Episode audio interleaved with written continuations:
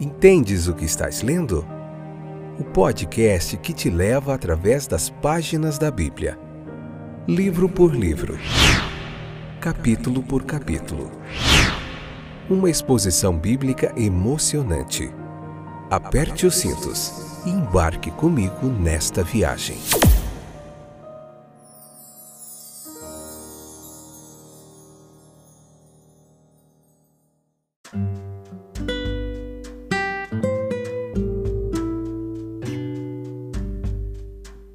Olá, meus queridos companheiros de viagem através das páginas da Bíblia. Estou de volta. Começou 2023 e ainda estamos aqui. Pela misericórdia de Deus, pela sua bondade, até aqui Ele tem nos ajudado. Eu sou Fábio, tenho me dedicado há mais de 25 anos ao estudo e ao ensino da palavra de Deus. E eu estou aqui para ensinar a Bíblia de forma sequencial, capítulo por capítulo essa forma de pregação expositiva aqui para você. Nós já vimos Êxodo, Gênesis, é, Gênesis, Êxodo, Evangelho de João, teve mais um Evangelho, o Evangelho de Lucas, a cabeça está ficando fraca. E agora nós estamos vendo o livro de Levíticos, temos é, sempre um livro do Novo Testamento, um livro do Antigo Testamento. Estamos há quase dois anos aqui nessa jornada com ouvintes do Brasil e do mundo que estão interessados em aprender mais da palavra de Deus. Uma exegese aqui bem, bem clara, objetiva do texto bíblico, com muita teologia, muita, muito conhecimento aí. A gente tem se pautado no comentário de mais de 100 autores bíblicos, dicionários, enfim, é um trabalho árduo, um trabalho trabalhoso, para ser redundante, mas o Senhor tem nos ajudado, espero que Ele continue nos ajudando para a gente vencer mais um ano. Se você está aí com a gente, você tem ouvido, tem gostado, compartilhe esse trabalho, espalhe para outras pessoas aí da sua igreja, tá bom? Para que cada vez mais essa comunidade cresça daqueles que estão interessados em aprender mais da palavra de Deus. Então vamos lá, perdemos muito tempo já na introdução.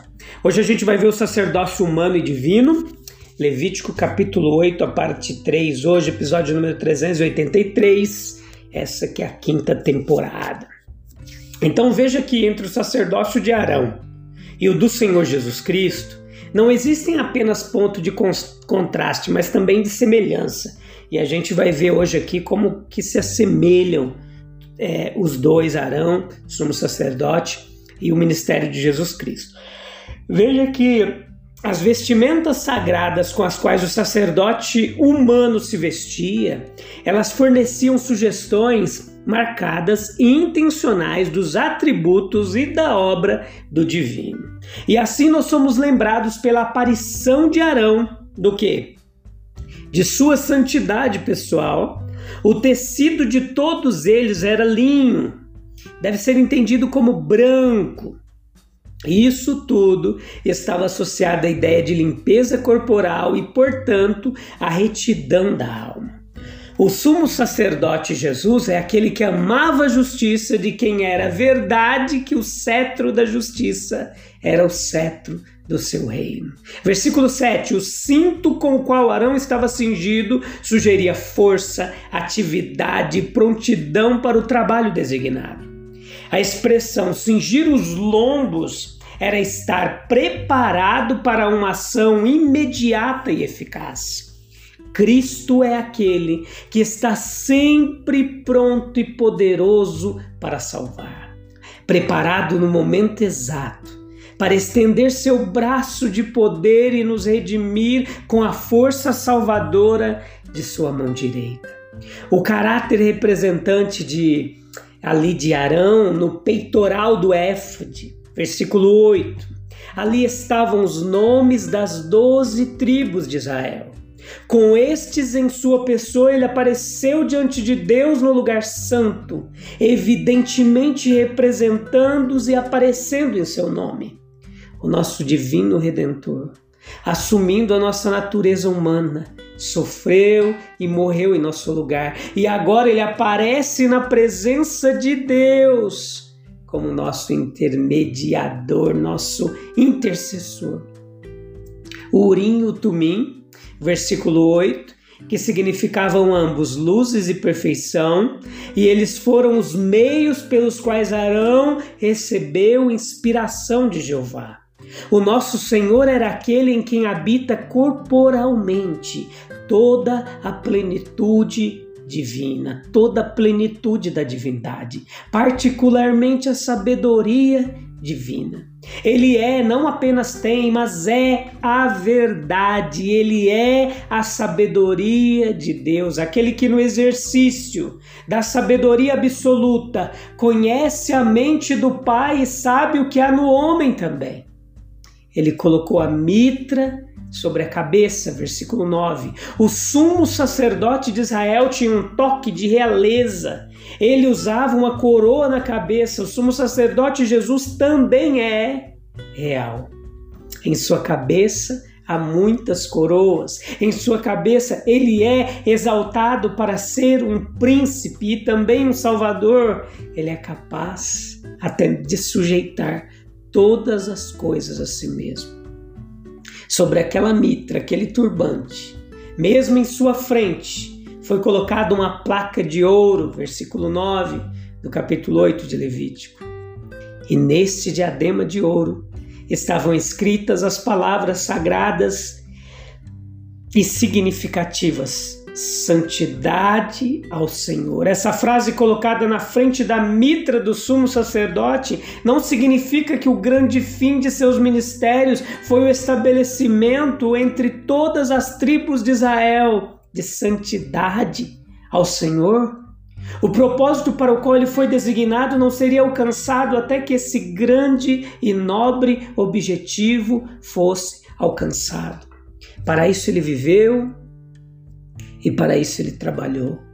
Ele também é o fim do sacerdócio divino. Cristo veio para aniquilar o pecado pelo sacrifício de si mesmo, para estabelecer na terra aquele reino de Deus que é justiça, paz e alegria no Espírito Santo. Vamos lá revisitar a roupa de Arão túnica, o cinto, o manto, o éfode, peitoral, urim, tumim, mitra, placa de ouro, coroa, todos significativos e cumpridos em Cristo.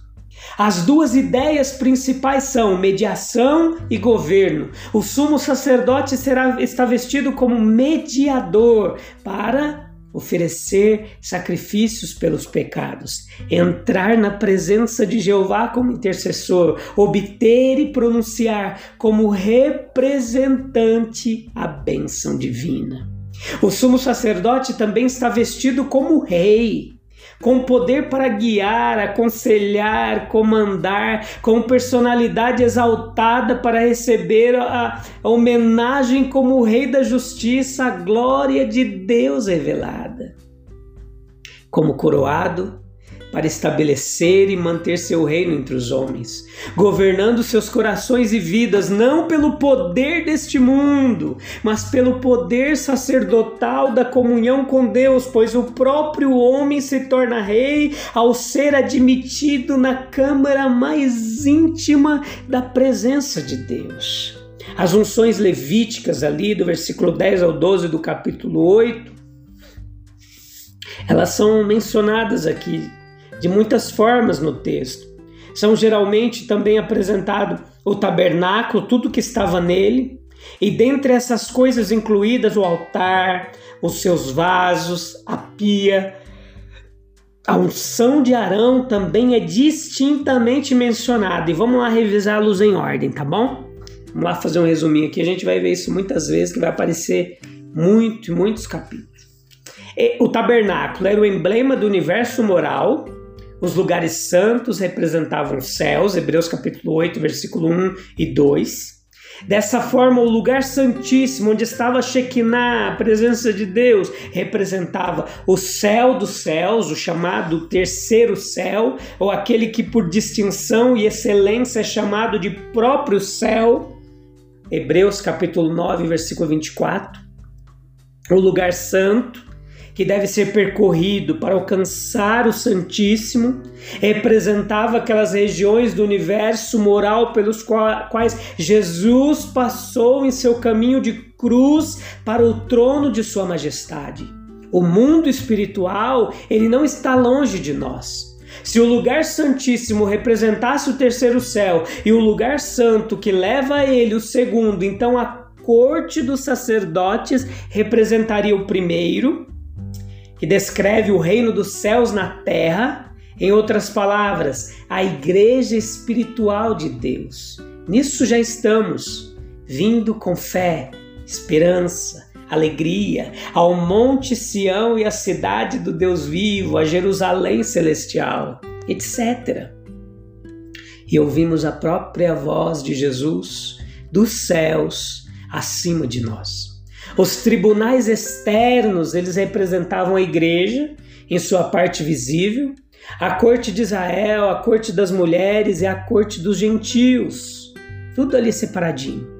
Sem a experiência espiritual da corte dos sacerdotes, nunca podemos passar para os céus, onde o precursor entrou por nós.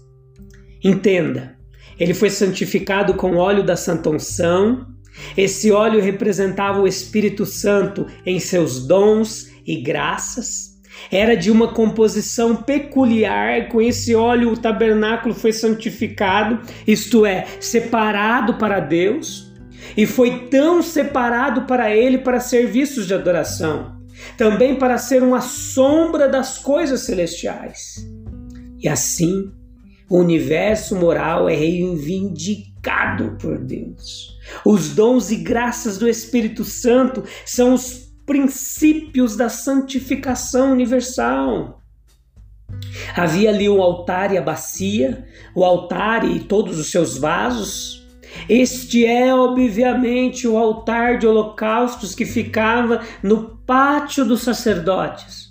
Os vasos eram aqueles para receber o sangue dos sacrifícios e todos os utensílios usados em conexão com o serviço do altar, e tudo isto, absolutamente tudo, tipificou o Calvário, o altar sobre o qual o grande sacrifício do Evangelho foi oferecido e tomada em sentido mais amplo, em coerência com a magnificência da figura em que o tabernáculo representa o grande universo de Deus. Essa terra foi o altar sobre o qual nosso Senhor foi oferecido. O altar foi aspergido com óleo para santificá-lo, e a terra é assim marcada como destinada a ser santificada para Deus e santificada também pelos dons e graças do Espírito Santo. Foi aspergido sete vezes para mostrar a perfeição dessa santificação, e não é este o fardo da esperança profética, meus queridos. A gente encontra referência a isso em Salmos capítulo 37, versículo 10, versículo 11, versículo 34 do livro do profeta Isaías, capítulo 11, versículo 6 ao 9. Enfim, a pia, que também estava localizada no pátio dos sacerdotes e nela se lavava as mãos, os pés e também as partes dos sacrifícios que exigiam a lavagem segundo a lei. A unção disso era para santificá-lo ou separá-lo para Deus. Foi separado para ele para fins do serviço cerimonial. Também foi separado para representar a lavagem da regeneração sob o Evangelho ou a renovação do Espírito Santo de Deus.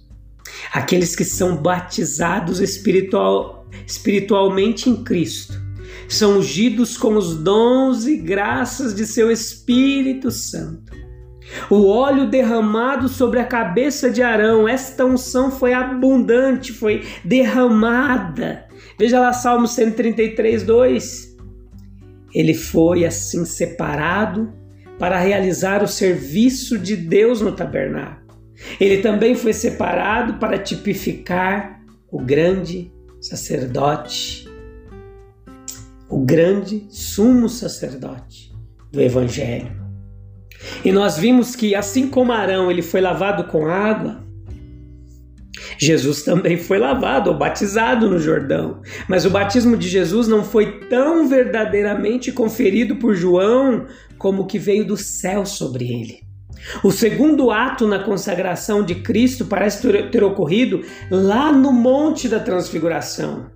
Pois lá ele tinha o óleo que faz o rosto brilhar e foi ungido com óleo de alegria acima de seus companheiros. Salmo 45, 7. Esse salmo profético.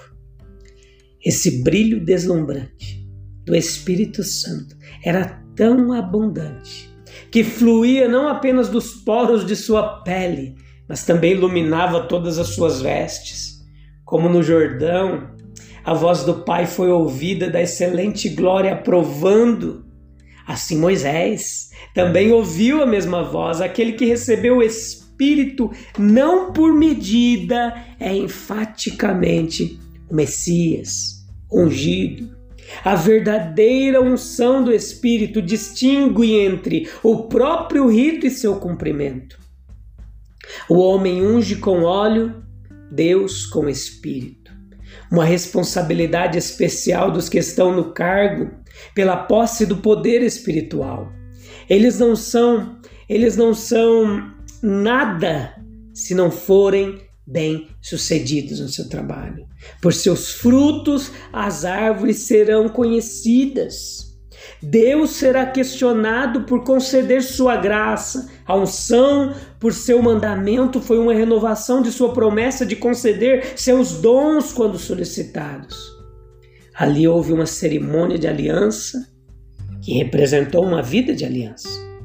O óleo era derramado sobre a cabeça do sacerdote e escorria para baixo até a, ali as suas vestes, para significar que ele deveria ser totalmente possuído pelas reivindicações de seu ofício e dotado de toda energia e ato pela concessão do Espírito de Deus. Que encorajamento à santidade! E ao mesmo tempo que incentiva a oração, nós somos reis e sacerdotes. Se esquecermos nossa unção, não apenas perderemos nossa pureza sacerdotal, mas também o nosso poder principesco sobre o mundo. Um sacerdócio degradado, a maldição da igreja e a praga da humanidade. Isso que é. Um ministério reavivado é a esperança de um futuro. Irmãos, orem por nós, pois vocês têm a unção do Santo Espírito. Que tipologia mais fantástica, né? É olhar para Arão e ver tudo em Cristo se cumprindo como sombras que são essas representações do Antigo Testamento. Eu te encontro no próximo episódio, tem muita coisa legal, muito detalhe interessante, muita teologia bíblica do Antigo Testamento aqui para você aprender. Aproveite essa rica oportunidade de se debruçar sobre o texto sagrado e aprender de forma mais profunda. Deus abençoe. Tchau, tchau.